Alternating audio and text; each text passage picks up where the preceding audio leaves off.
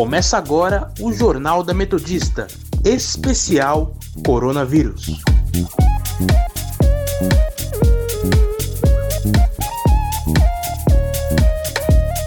Eu sou Sofia Villanueva. E eu, Felipe Laurindo. Está começando o Jornal da Metodista especial sobre coronavírus. Estamos aqui para informar você das principais notícias desta quarta-feira, dia 17 de junho de 2020. Se você quiser nos seguir, acesse o nosso Instagram, arroba portal rronline ou arroba Sônica Metodista.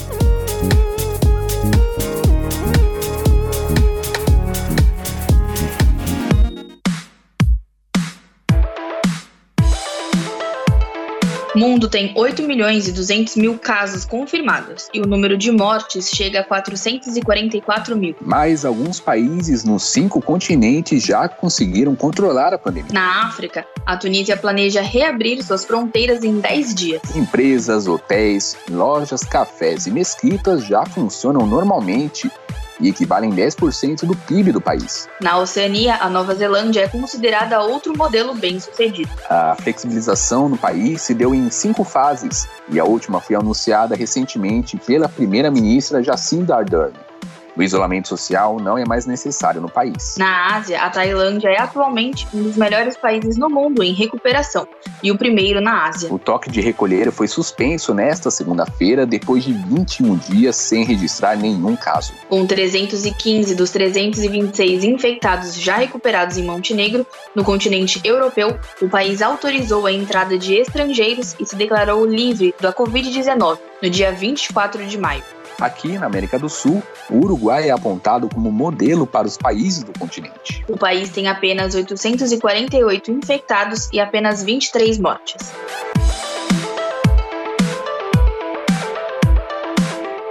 Brasil confirma 1.338 novos óbitos por coronavírus, chegando ao total de 45.456 e o número de casos confirmados é de 691.758. Foi o segundo maior número de mortes em 24 horas desde o início da pandemia. O estado do Rio de Janeiro chega até a insinuar uma queda um pouco mais clara no número de mortes por dia na última quinzena passando de aproximadamente 200 óbitos para 140. São Paulo, no entanto, não conseguiu rebaixar esse patamar da mesma forma. A maior preocupação é o registro de casos dos municípios do interior, no eixo Rio-São Paulo, onde há baixa capacidade de testagem e infraestrutura hospitalar precária para o atendimento. Já a disparada na curva de óbitos dos estados do Sul seria explicada pelo fato de que a região foi a última a ser acometida pelo coronavírus.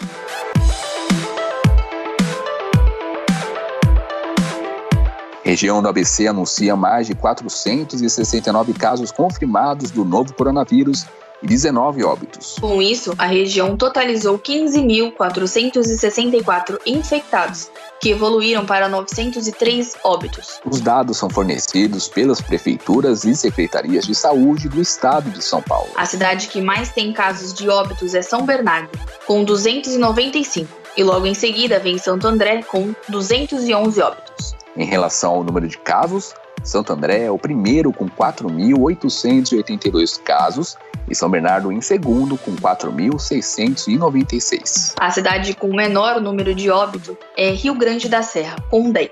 Em seguida, Ribeirão Pires com 26 óbitos.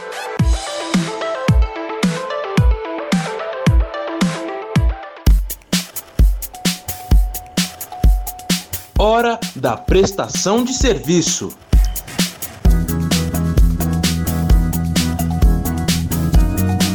Agora vamos falar com o nosso repórter Vinícius de Oliveira, que vai nos contar como anda a situação do comércio.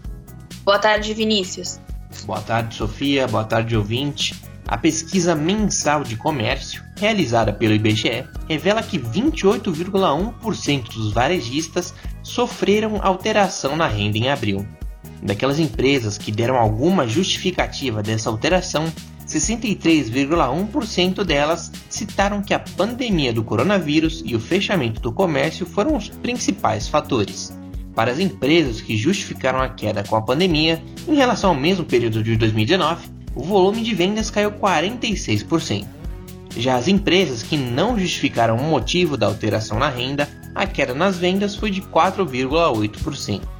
Agora ampliando para o cenário mundial, o comércio varejista sofreu uma queda de 16,8%, comparado ao mesmo período do ano passado. volto com vocês. Obrigada pelas informações, Vinícius.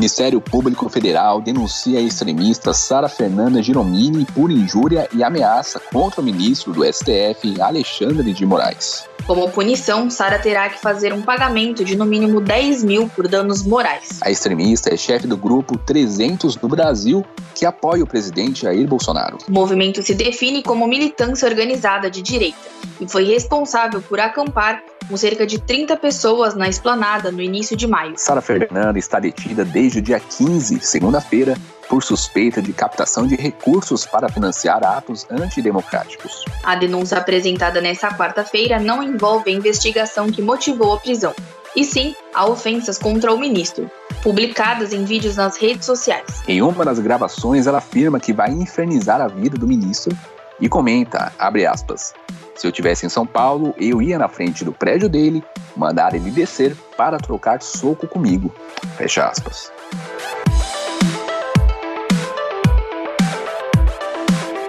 Brasil tem alta de 8% em assassinatos em abril deste ano, em comparação ao mesmo período do ano passado. De acordo com o Índice Nacional de Homicídios criado pelo G1, houve 3.950 mortes violentas em abril de 2020. A alta no início deste ano vai na contramão de 2019, que teve uma queda de 19% no número de assassinatos em todo o ano. 19 estados do Brasil, incluindo São Paulo, tiveram uma alta de assassinatos no quadrimestre. Sete registraram uma queda no período e um manteve o mesmo número de mortes. O crescimento ocorre mesmo em meio à pandemia, em um mês onde medidas de isolamento social foram adotadas em todo o país.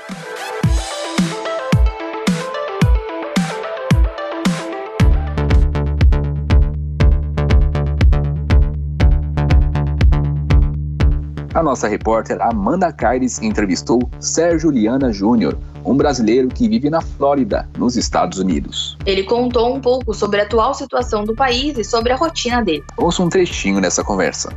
E durante toda essa pandemia, o que foi que mais te marcou? Ah, o que mais marcou foi a questão do isolamento social, sem dúvida nenhuma. Foi o que deu mais. É... É, eu acho que depois de tudo isso, todo mundo vai aprender um pouco a, a viver de uma maneira diferente. E essa questão do isolamento, nunca, nunca aconteceu isso com, com, com o mundo, de você iso se isolar por causa de uma. Eu estou falando do mundo moderno, né, na, na do século para cá. Você não teve uma. Com exceção de guerras, mas a gente não passou por isso. Então, essa questão do isolamento é, é o que mais marca a gente aqui. Se quiser saber mais sobre o assunto, a entrevista completa está disponível no Spotify e no site da Rádio Sônia.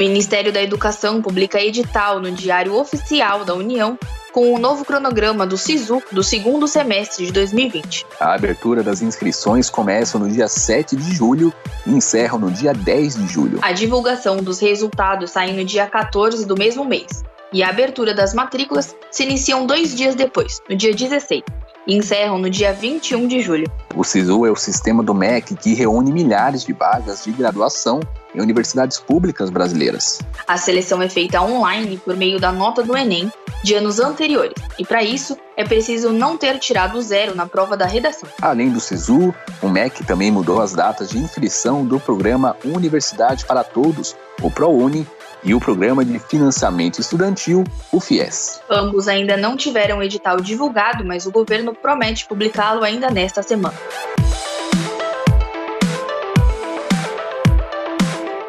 Presidente Bolsonaro imposta deputado Fábio Faria como ministro do novo Ministério das Comunicações. Para a criação da pasta, o Ministério da Ciência, Tecnologia, Inovações e Comunicações foi desmembrado em dois: Ministério das Comunicações e Ministério da Ciência, Tecnologia e Inovações. Entre as atribuições da nova pasta estão a Política Nacional de Telecomunicações, Política Nacional de Difusão e Política de Comunicação e Divulgação do Governo Federal. O novo ministério também será responsável pela Anatel, Correios, Telebrás e pela empresa Brasil de Telecomunicações. Com a recriação da pasta, o número de ministérios do governo Bolsonaro sobe para 23.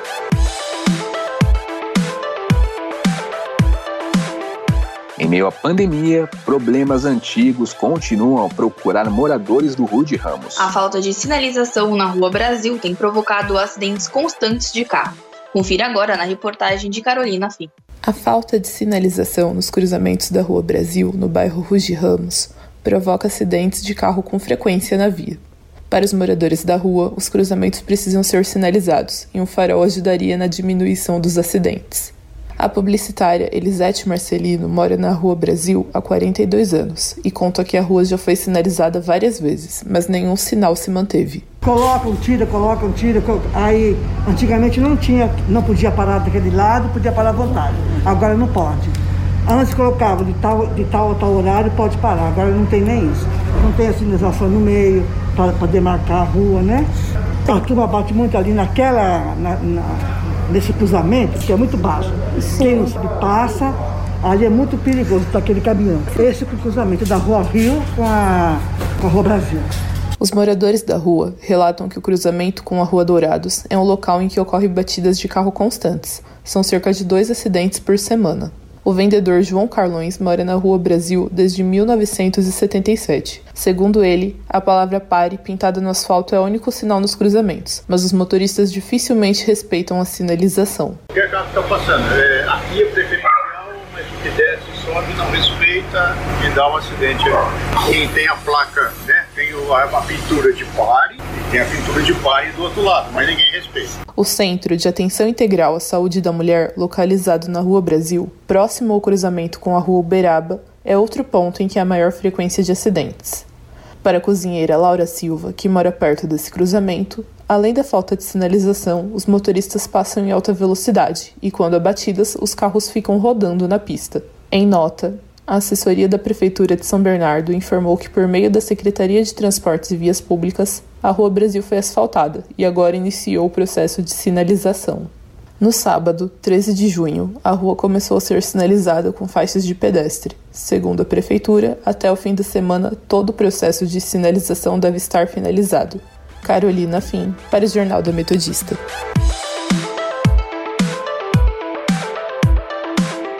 O volume de serviços prestados no Brasil teve uma queda recorde de 11,7% no mês de abril, na comparação com o mês de março, segundo dados divulgados nesta quarta-feira pelo IBGE. Esse é o terceiro recuo consecutivo e o mais intenso da série iniciada em janeiro de 2011. Na comparação com abril do ano passado, a queda foi ainda maior, de 17,2%, a segunda taxa negativa nessa comparação. Essa foi a primeira vez que a pesquisa refletiu um mês inteiro sobre o quadro de isolamento social e de restrições impostas pela pandemia do coronavírus. Com o tombo recorde, o setor, que possui peso na composição do PIB do Brasil, passou a acumular uma perda de 18,7% em três meses. Os números do mês de abril vieram piores do que as expectativas do mercado.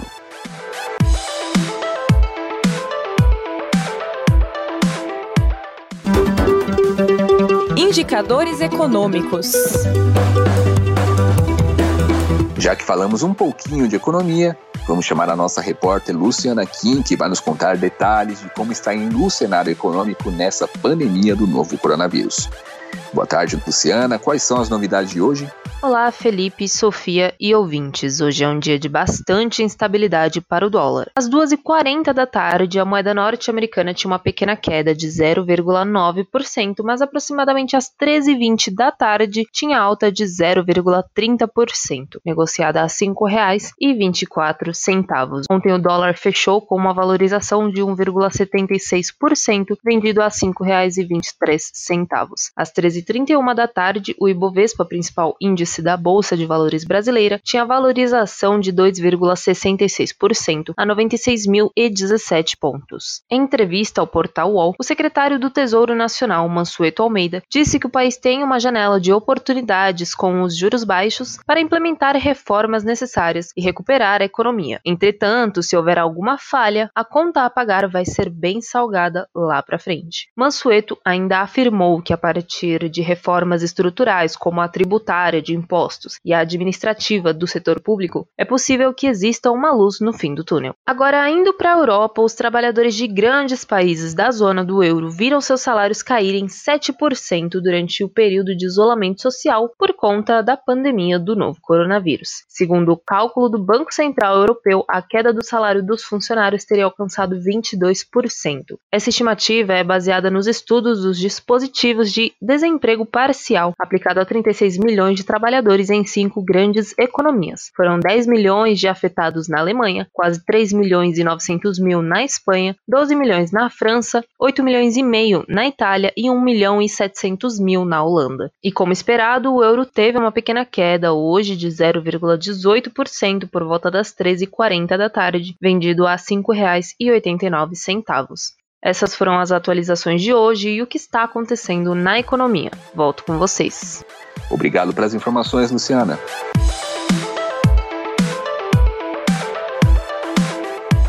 Polícia Civil e o Ministério Público do Rio de Janeiro prenderam na manhã de hoje Carlos Frederico Versosa, superintendente de Orçamento e Finanças da Secretaria Estadual de Saúde. Essa é mais uma fase da Operação Mercadores do Caos, que investiga suposta fraude na compra de respiradores pelo Estado para o combate à Covid-19. Os equipamentos foram comprados emergencialmente e, segundo o MP, jamais foram entregues. Carlos Frederico foi preso em casa em Pendotiba, Niterói. E também foi preso o empresário Anderson Bezerra, no Andaraí, na zona norte do Rio. Agentes saíram para cumprir ainda quatro mandados de busca e apreensão no Rio e outros cinco em Brasília.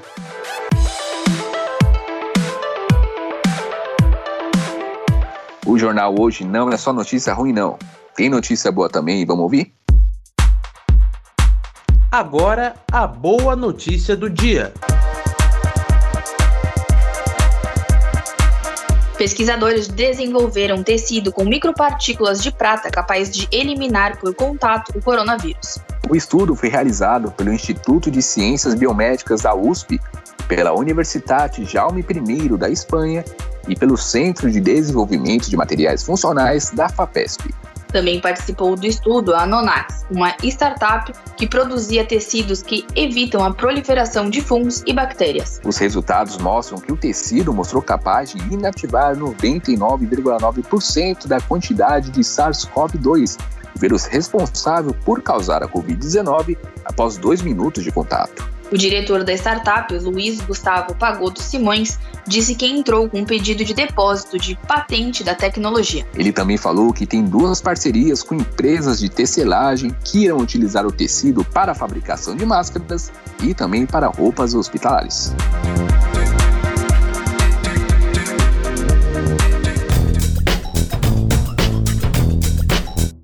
Hashtag Fique em Casa.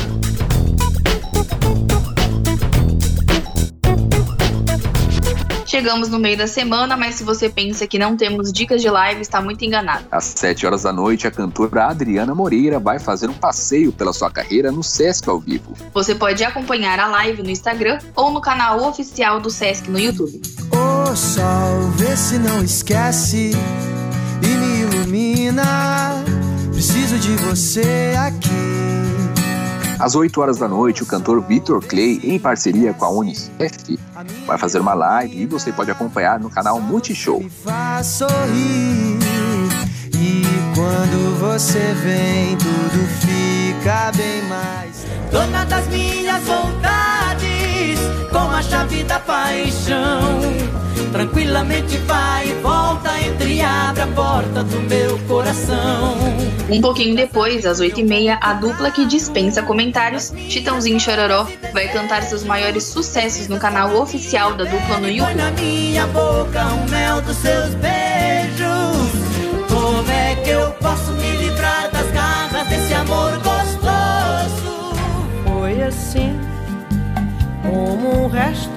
Sol no mar, como a brisa da pré-mar, nós chegamos ao fim. E fechando a noite, às nove e meia, o ícone do Pará, Fafá de Belém, vai trazer muito carisma e alegria na live da Cultura em Casa, que você pode acompanhar também no YouTube. Agora, se você curte descobrir músicas ou relembrar algumas das antigas, acesse o nosso Instagram, arroba portal RROnline, pois lá tem várias dicas de músicas para você curtir e até quem sabe adicionar aí na sua playlist. Volta, meu bem, repetir.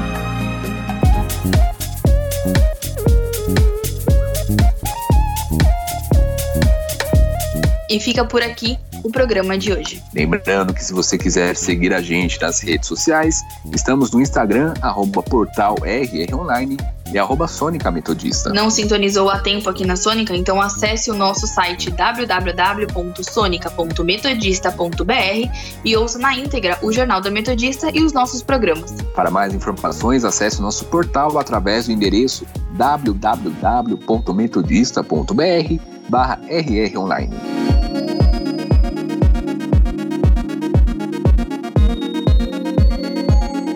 Contamos com a participação das nossas repórteres Carolina Fim, Amanda Caires, Luciana Kim e do nosso repórter Vinícius de Oliveira. Trabalhos técnicos de Leonardo Engelman. A apresentação foi minha, Sofia Villanueva. E minha, Felipe Laurindo. Continue ouvindo a nossa programação e até amanhã.